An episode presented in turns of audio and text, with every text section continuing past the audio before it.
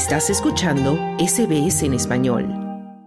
Unos 15 millones de chilenos están convocados a las urnas el domingo 17 de diciembre para votar si aprueban o rechazan la nueva propuesta de constitución elaborada por una comisión de expertos y luego corregida y refrendada por un Consejo Constitucional dominado por la ultraderecha y la derecha tradicional chilena. El documento se compone de 17 capítulos y 216 artículos. Mientras sus defensores argumentan que la propuesta garantiza libertad y seguridad y da certezas económicas y jurídicas al país, sus críticos dicen que perpetúa el modelo neoliberal y supone retrocesos en materia de derechos. El presidente chileno Gabriel Boric recibió la segunda propuesta de constitución durante su mandato, luego de que su primera propuesta con dominio izquierdista fuera rechazada por el 62% en septiembre de 2022 que se trata ahora de leer, estudiar y debatir la propuesta constitucional y como presidente de la República tengo el deber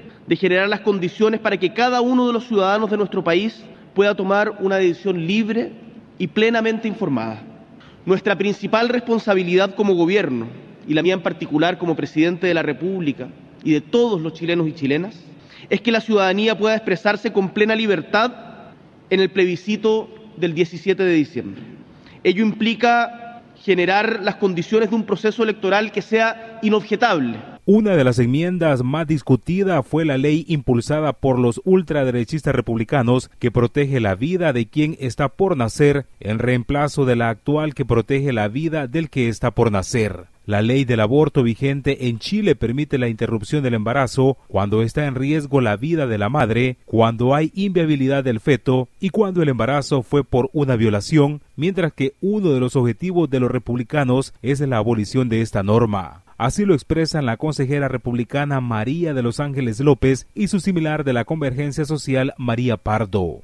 En el proceso constitucional nos preocupamos fundamentalmente de robustecer el derecho a la vida. Es importante establecer que dentro del vientre materno tenemos a una persona y no una cosa. Es un peligro porque abre la vía interpretativa para que se eche pie atrás a este aborto en tres causales. Por ahora el resultado del plebiscito del domingo está abierto. Según los sondeos, un promedio del 52% votaría en contra de la propuesta constitucional y 48% a favor. El diputado izquierdista Raúl Soto y el republicano Luis Sánchez comentan el clima previo a la consulta. Pero la verdad que lo que uno siente en la, calle, en la ciudadanía, es que hay mucha lejanía con este proceso, mucha desconfianza con la propuesta constitucional. Los diputados republicanos que estamos en terreno, estamos saliendo a la calle, estamos conversando con la gente para llamarlos a votar a favor de este proyecto de nueva constitución, estamos encontrando una recepción cada vez más eh, amistosa, cada vez más cercana. Este complejo proceso se generó en octubre de 2019 con un estallido social que rompió con la tranquilidad que había caracterizado a Chile en las últimas décadas, mientras el ex candidato presidencial republicano Antonio Kass promueve en sus redes sociales el voto a favor del texto sugerido por la derecha.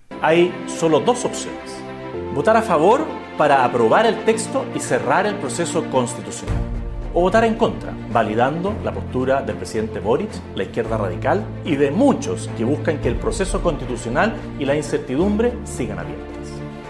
Este 17 de diciembre yo voy a votar a favor y le pido a los chilenos que votemos a favor por Chile para terminar con la incertidumbre, cerrar el proceso constitucional y comenzar a reconstruir nuestro país. Por su parte, la expresidenta izquierdista Michelle Bachelet impulsa una campaña contra el nuevo texto constitucional, señalando que divide el país.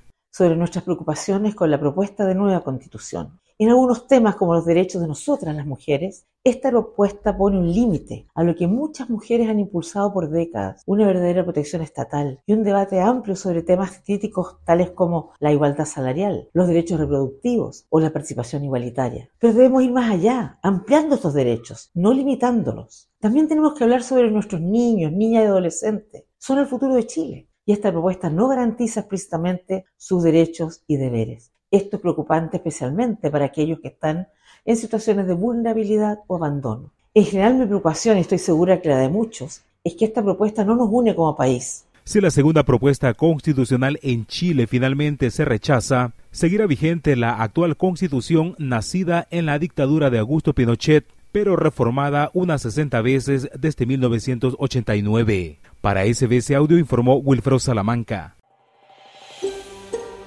¿Quieres escuchar más historias como esta? Descárgatelas en Apple Podcasts, Google Podcasts, Spotify o en tu plataforma de podcast favorita.